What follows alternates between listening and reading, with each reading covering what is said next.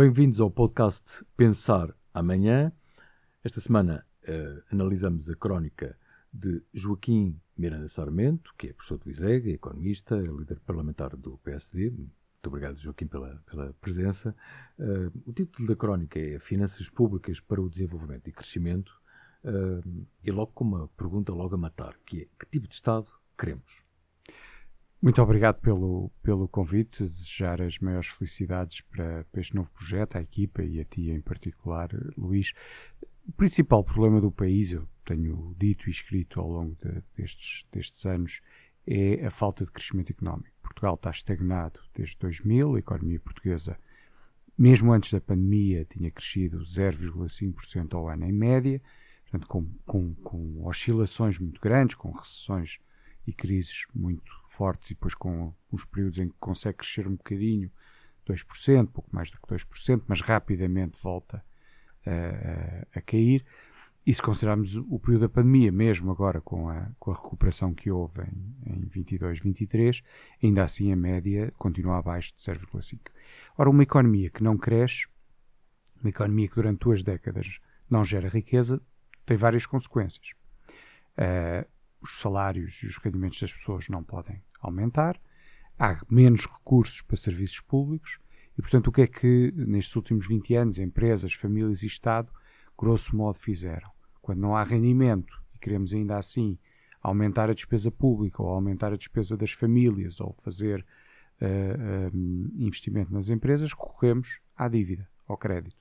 E por isso é que todos estes três setores se endividaram muito nos últimos 20 anos e a dívida externa portuguesa subiu praticamente zero em 95 para um, um máximo uh, em 2011, no momento do resgate da Troika, acima dos 100% do PIB, hoje está um bocadinho uh, abaixo, mas de facto uma economia que não cresce, não gera riqueza, não pode dar melhores salários e rendimentos às pessoas, tem muita dificuldade em financiar os serviços públicos e tem que se endividar e aumentar a carga fiscal para continuar a manter um nível mínimo de uh, serviços públicos com toda a degradação que temos assistido nos últimos anos. Portanto, é quase uma espiral, uma pescadinha de é. na boca.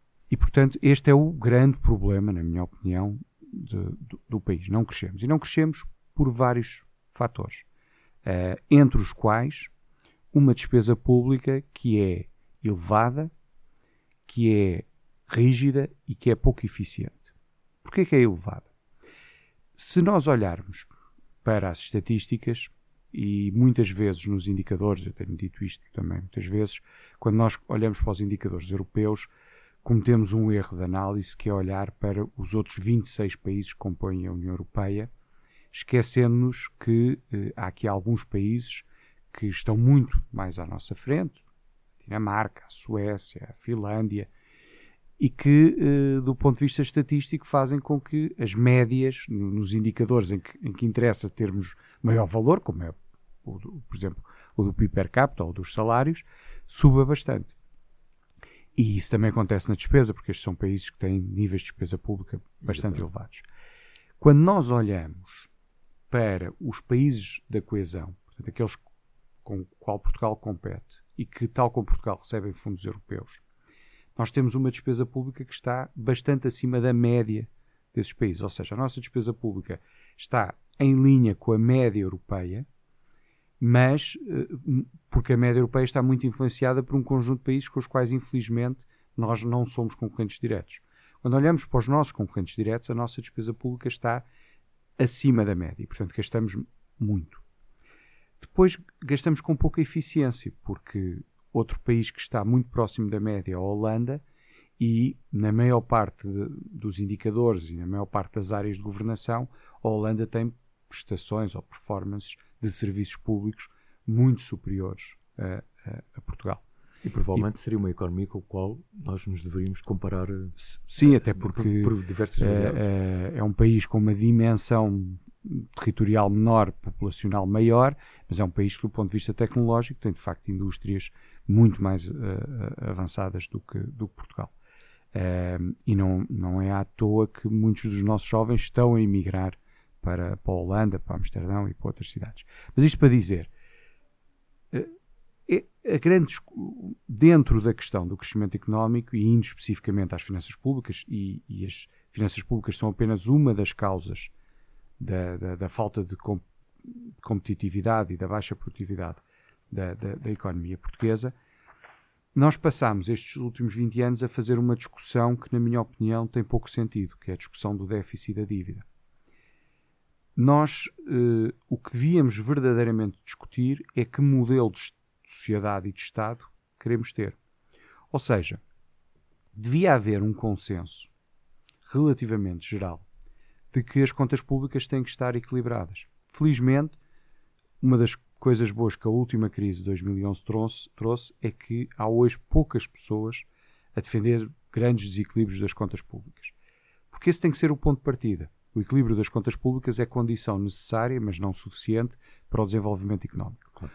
O que nós temos que discutir é que modelo de sociedade, e a partir daí que modelo de Estado queremos. Se queremos mais intervenção pública, e é legítimo que haja quem o defenda na, na discussão pública, então, se, como não podemos financiar isso através de déficits, que foi o que aconteceu nos últimos 20 anos, quisemos mais despesa pública à custa não só de mais impostos, mas também de mais dívida, se não financiarmos isso com dívida, então mais despesa pública tem que implicar necessariamente uma carga fiscal maior. Se, pelo contrário, queremos reduzir a carga fiscal, e não é difícil adivinhar qual dos dois campos é que eu me inclino, inclino-me para, para, a redução da carga fiscal. Então temos que saber uh, um, optimizar, tornar mais eficiente a despesa pública, não só porque isso permitirá melhores serviços públicos, mas também permitirá libertar recursos para reduzir a carga fiscal das famílias e das empresas. E essa é que é a discussão essencial. Depois dessa decisão democrática, a escolha que é feita tem que ser uma escolha feita com base em impostos e não com base em dívida que as gerações futuras terão que pagar. Joaquim, mas uh, precisamente este é, este é, o teu raciocínio no, no, no início da, da, crónica, mas depois uh, chamou-me especial atenção a tua proposta, eu diria, não, não sei se é disruptiva, mas é, é de facto bastante ambiciosa e, e bem interessante, que é uh, quase que uma revolução no terreiro do passo. Isto é, um, ehm, o, o, que é que o Ministro das Finanças, que, que referes, pode ser mais amigo do desenvolvimento através de diversas políticas e elencas aqui que é que deveria ser, mas tem a ver com uma reorganização da máquina do Estado em torno também de vários, várias entidades que estão dependentes do Ministério das Finanças. Uh, como eu dizia uh, há bocadinho, a discussão que nós tivemos nos últimos 20 anos uh, foi uma discussão, na minha opinião, errada, muito centrada no déficit e na dívida. Seja, e, sempre a correr atrás do prejuízo. Temos muito sim, déficit, Lembramos-nos uh, do procedimento por déficits excessivos de, de, António Guterres, depois Durão Barroso popularizou naquela expressão deixar o país tanga, depois os déficits que levaram a um aumento substancial da dívida que conduziu ao resgate da, da, da Troika em 2011. Portanto, passámos muito tempo a discutir como é que baixamos o déficit, como é que reduzimos a dívida, e por isso o Ministro das Finanças basicamente tinha o papel de aumentar impostos e tentar fazer uns cortes na despesa e fazer orçamentos retificativos. Em alguns casos, orçamentos retificativos, cortes na despesa sempre assentes em medidas muito transversais e imediatas, porque estávamos sempre a acudir à emergência e não a olhar aquilo que era estrutural.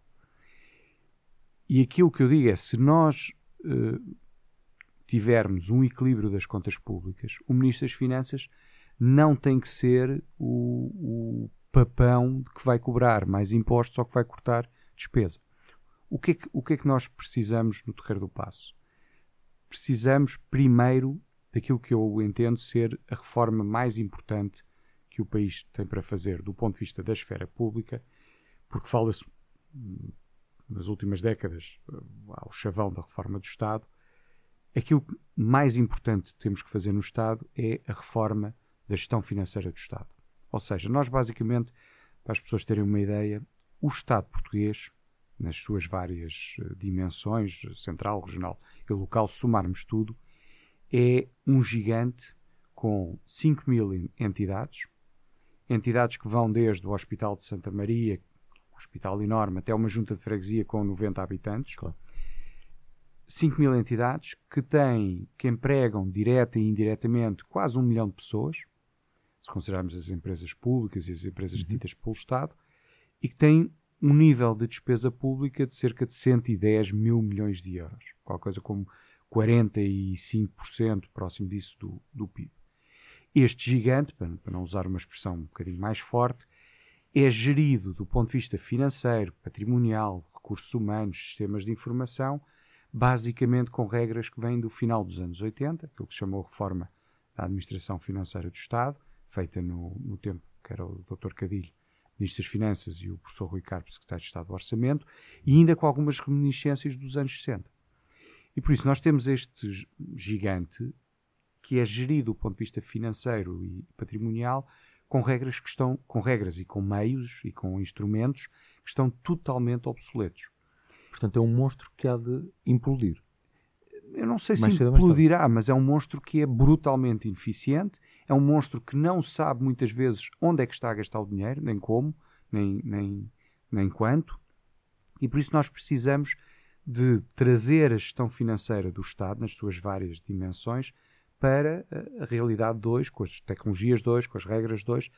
E essa reforma, onde o Ministro das Finanças é absolutamente essencial, é uma reforma que irá permitir a todos os gestores públicos, dos diferentes ministérios, das regiões, das autarquias, terem instrumentos e informação para gerir melhor.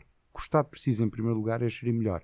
Essa melhor gestão conduzirá a melhores serviços públicos e, numa segunda, e num segundo momento, conduzirá a poupanças que permitirão ir reduzindo uh, os impostos sobre as famílias e as empresas. Joaquim, desculpem só interromper. Referes também, uh, na, na, tua crónica, obviamente, a questão do sistema fiscal mais competitivo, um programa de investimento público crie valor acrescentado uh, para, para estimular a competitividade da, da, economia, mas depois, e esse é o ponto, já temos aqui poucos minutos, uma reestruturação das empresas públicas e do parque imobiliário do Estado. E eu acho isso muito interessante porque nós parece que não estamos a aproveitar a conjuntura dos últimos anos, ainda por cima com tanto interesse de investidores estrangeiros, que não sei se são assim tão bem tratados uh, atualmente em, em, em Portugal, uh, e na verdade poderíamos estar a, a, ter maior eficiência, como estás a uhum. referir. Exatamente, e por isso é que a reforma mais importante que temos para fazer é esta reforma da gestão financeira do Estado, mas o papel do Ministro das Finanças é, é, ainda tem mais. O Ministro das Finanças, obviamente, tem que garantir estabilidade macroeconómica, tem que desenhar um sistema fiscal que seja simples, transparente, previsível, uh, que garanta aos investidores estabilidade durante 10 ou 15 anos e que tenha menos tributação às famílias e às empresas. Tem que incentivar os seus colegas a ter serviços públicos mais eficientes para terem melhor qualidade e com menos recursos. E depois tem que olhar para o parque imobiliário do Estado. E eu costumo uh, fazer esta pergunta nas minhas aulas: qual foi a última vez que o Estado português fez um balanço, ou seja, fez uma inventariação do seu património imobiliário? Já não falo depois do outro património, porque esse normalmente também tem uma expressão mais reduzida e, e, de, e de duração mais média. Foi na reforma financeira do Dr. Salazar dos anos 30 em que havia muito menos, obviamente havia muito menos património imobiliário, mas também havia menos condições de organização dos serviços e de recolha de informação. Portanto, se formos perguntar à par pública ou algum órgão, ninguém sabe, ninguém sabe, ninguém sabe qual é o, o ninguém tem uma inventariação completa, exaustiva e centralizada de todos os imóveis que existem na administração central, regional e local. Ora, se nós não sabemos o que temos, como é que podemos gerir bem? E há centenas de imóveis por este país, quer dizer, basta andar por Lisboa, que alguns sabemos que são propriedade do Estado e estão abandonados. E, e na zona onde eu moro, em Benfica, consigo identificar dois enormes podiam estar a ser explorados, podiam ter sido ou construção de, habitação pública ou cedida a privados, em que houvesse um misto de rendas controladas ou de habitação de preços controlados e depois de habitação em preços de mercado, para que o privado também tenha a sua rentabilidade um, dois espaços enormes. E seguramente há muitas centenas que nós nem conhecemos. Portanto, um, e, e por isso é que eu referi que esta reforma da gestão financeira do Estado era financeira, patrimonial, de recursos humanos e tecnológicos. Porque de facto nós temos muitos recursos e não estamos a saber utilizá-los. E o que é que fazemos quando gerimos mal? E só para terminar, atiramos dinheiro para cima dos problemas. Sempre que temos um problema no setor público, aquilo, e com este governo ainda mais, aquilo que se faz é despejar dinheiro para cima dos problemas. Quando se despeja dinheiro para cima dos problemas, uma das duas coisas desaparece. Raramente é o problema. Joaquim, uh, teríamos com certeza pano para mangas para, para, para debater, ainda por cima, dentro de uh, poucas semanas, estaremos a, a abordar temas de, de, Orçamento de Estado. Uh, bom regresso também aos trabalhos muito obrigado. parlamentares. Obrigado, e muito pelo obrigado convite. pela presença aqui. Muito obrigado.